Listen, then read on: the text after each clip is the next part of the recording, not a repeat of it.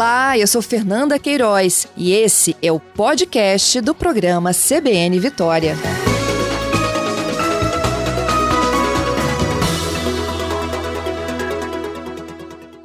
Olá, Alemã, bom dia. Bom dia, Fernanda, bom dia, ouvintes. Alemão, a gente, eu, eu já venho aqui contando para os ouvintes, né, já há, há, várias semanas aqui, tudo que está em discussão na Câmara. E nesta quinta aí teve a votação da etapa daquela reforma tributária, né, que eles trataram exclusivamente aí do imposto de renda. Queria que a gente explicasse um pouco, né, do que mudou, do que foi votado e na prática o que, que significa isso para o contribuinte. Eu pago mais ou pago menos ou nada mudou? Bom, Fernanda, antes de passar essas informações, é importante ter é, o conhecimento que esse projeto foi já é, apelidado de projeto secreto. Isso passou ah, com o regime de urgência e não se teve um debate aprofundado com responsabilidade para se apurar tudo que se vai é, alterar. Um exemplo: a proposta original do governo previa um aumento de arrecadação de 12 bilhões.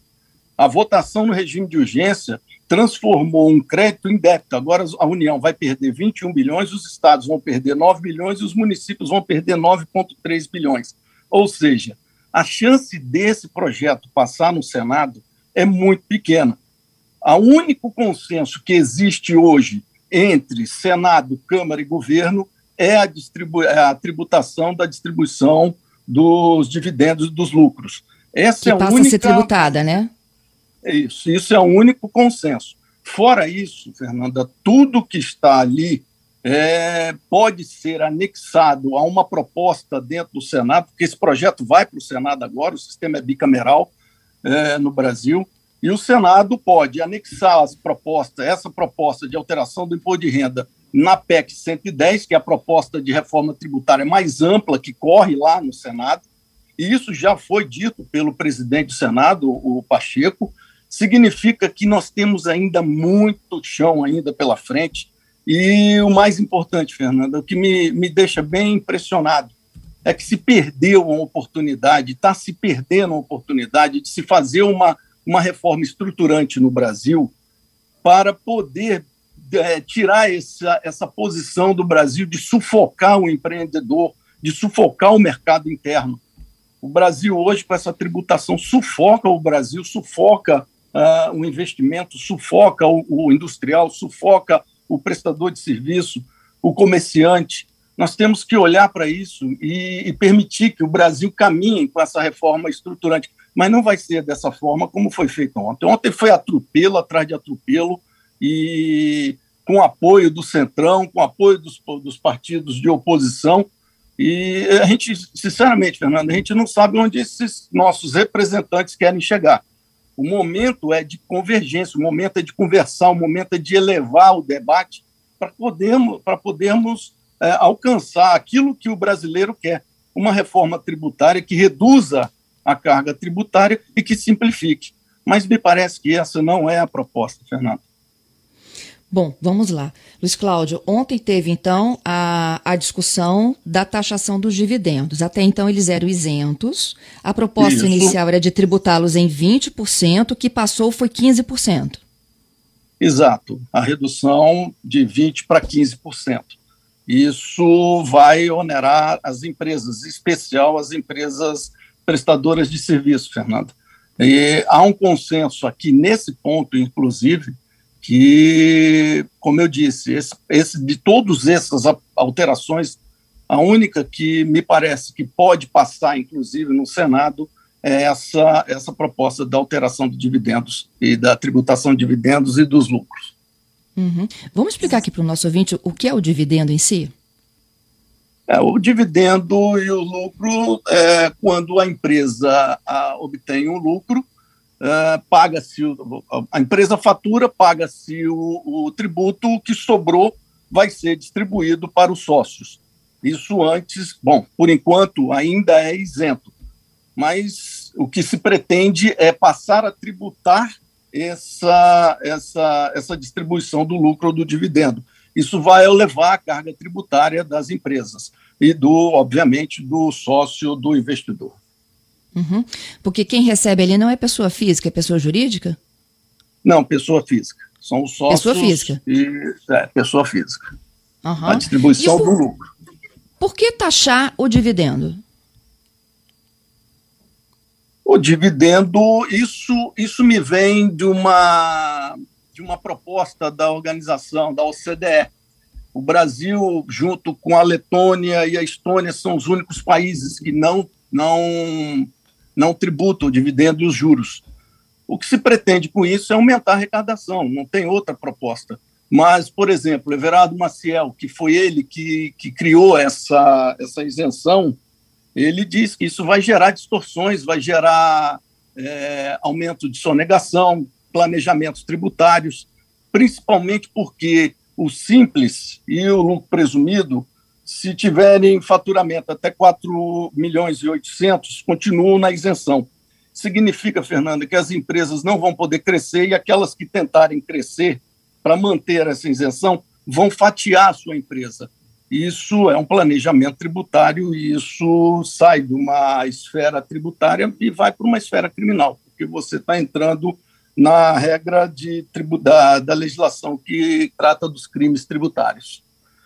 É um desastre, Fernanda. Uhum. Eu, sinceramente, não, não concordo com essa tributação. Acho que há um, um, uma tentativa de se aumentar a arrecadação, só que tem que se debater.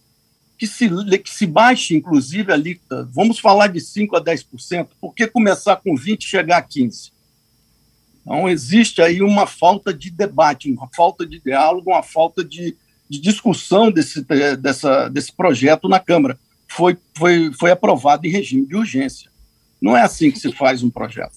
É, ontem, inclusive, algumas, algumas análises diziam o seguinte: aumenta a carga do, de imposto de, de, de pessoas e empresas, mas reduz a arrecadação de estados e municípios? Exato, é o que eu lhe disse logo no início. Uhum. Ah, e o, o governador, inclusive, estava reclamando disso há pouco aqui na, na, na, na rede Todos. CBN, de que os governadores estão muito preocupados com essa, com essa discussão. Pois é, todos os governadores estão preocupados, todos os prefeitos. Fernanda, tudo que se arrecada na União, tudo que se arrecada de tributo no Brasil, 70% fica na mão da União. A partir do momento em que você reduz a, tributa, a, a receita dos estados dos municípios, você está invadindo a competência deles. Significa que, mais uma vez, os municípios, os estados vão virar pedintes, continuar virando pedintes de receitas à União. Isso é concentração de poder, isso não é bom. Isso fere o Pacto Federativo. É, a proposta do governo inicial para essa alteração do imposto de renda dava um retorno para, o, para a União de 12 bilhões. Agora, com essa proposta aprovada ontem, regime de urgência na Câmara dos Deputados, a União perde 21, os estados perdem 9 e os municípios perdem 9. Ou seja, uma proposta que era para a União ganhar 12, agora está perdendo 21 e os estados e os municípios também estão perdendo 9 bilhões. Significa que esse é um projeto que vai ser extremamente combatido pelos prefeitos, pelos governadores no Senado. Essa que é uma conta estranha, né? Vai é, o, o Centrão aprovou, junto com os, os, partidos de esquerda, no toque de caixa, uh, e me parece que há uma disputa política dentro do Congresso com algo tão sério para a sociedade, para a nação brasileira. Nós estamos discutindo uma reforma estruturante. Uh, o que antes era para aumentar tributo, agora os estados estão perdendo, e realmente, é, mais uma vez, Fernanda, acho que perde-se muito tempo, muita energia se disputando poder, política, ao invés de olhar para o mercado interno, olhar para a produtividade da, do Brasil, para a empregabilidade dos filhos da nossa terra. Bom, como eu prometi, já estamos aqui de volta. A gente está debatendo com a participação do advogado, especialista em direito tributário, Luiz Cláudio Alemão, essa reforma do imposto de renda. Volto contigo, Alemão. Fernanda, estou aqui. Tô, Ok, a gente já falou um pouco aí dessa coisa bizarra, né, de é, a, a, a, o resultado ter saído pior que a emenda. Havia uma expectativa de aumento de arrecadação, mas na verdade o que eles conseguiram com essa carga aí está sendo prevista para sobre, sobretaxar os dividendos é queda de, de arrecadação para estados, municípios e União. Exatamente. Isso é, já está sendo debatido. Ontem mesmo, o presidente do Senado recebeu alguns governadores para debaterem esse projeto, porque ele vai para ele vai para o Senado, ele ainda vai ser discutido no Senado. Vamos uhum. ver, vamos ver como é que isso vai caminhar. Certamente, volto a insistir, o único ponto de consenso é, entre todos é a tributação dos dividendos e dos lucros. Fora isso, Fernando, todo esse projeto tende a ser vetado, naufragar ou ser anexado a um outro projeto lá no Senado, porque o que o presidente do Senado disse, ele disse que quer uma reforma mais ampla. Essas propostas fatiadas, isso não, não tem é, ajudado, ao contrário, quando você fatia, ou você está aumentando tributação, arrecadação, ou, nesse caso, você está gerando perdas para a União, para os estados e para os municípios. E isso os estados e os municípios não vão aceitar. Olha só, vamos à participação aqui de alguns ouvintes sobre dividendos, ainda antes da gente passar para o imposto de renda pessoa física, tá? Uhum. É, o Robson ele diz o seguinte: como é que a tributação dos dividendos pode onerar empresas se é só para os sócios? Não caracterizaria o encargo não, deles Fernanda, e não da empresa? O, é, não, o que nós temos hoje é uma possibilidade de tributar os sócios e esse é um discurso muito muito amplo, como eu disse, vários países da, integrantes da OCDE, o Brasil fica como os únicos três que não estão tributando, é, que de uma forma ou de outra você garante que o investidor possa trazer, empreender o dinheiro. Fernando, o risco é proporcional, o rendimento é proporcional ao risco. Eu empreguei dinheiro na empresa, se a empresa deu lucro, ela pagou os tributos, aquilo que já foi pago, eu tenho direito de receber.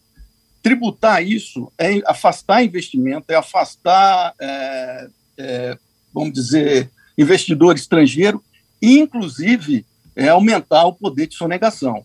Isso foi dito com todas as letras, tanto pelo próprio Everardo Maciel, que foi ex-secretário da Receita Federal, e pelo próprio ex-secretário da Receita atualmente mais próximo que saiu agora, que foi o próprio Marco Sintra. Então, é, há um discurso muito, é, vamos dizer, social, mas isso tem um peso muito grande para o investimento.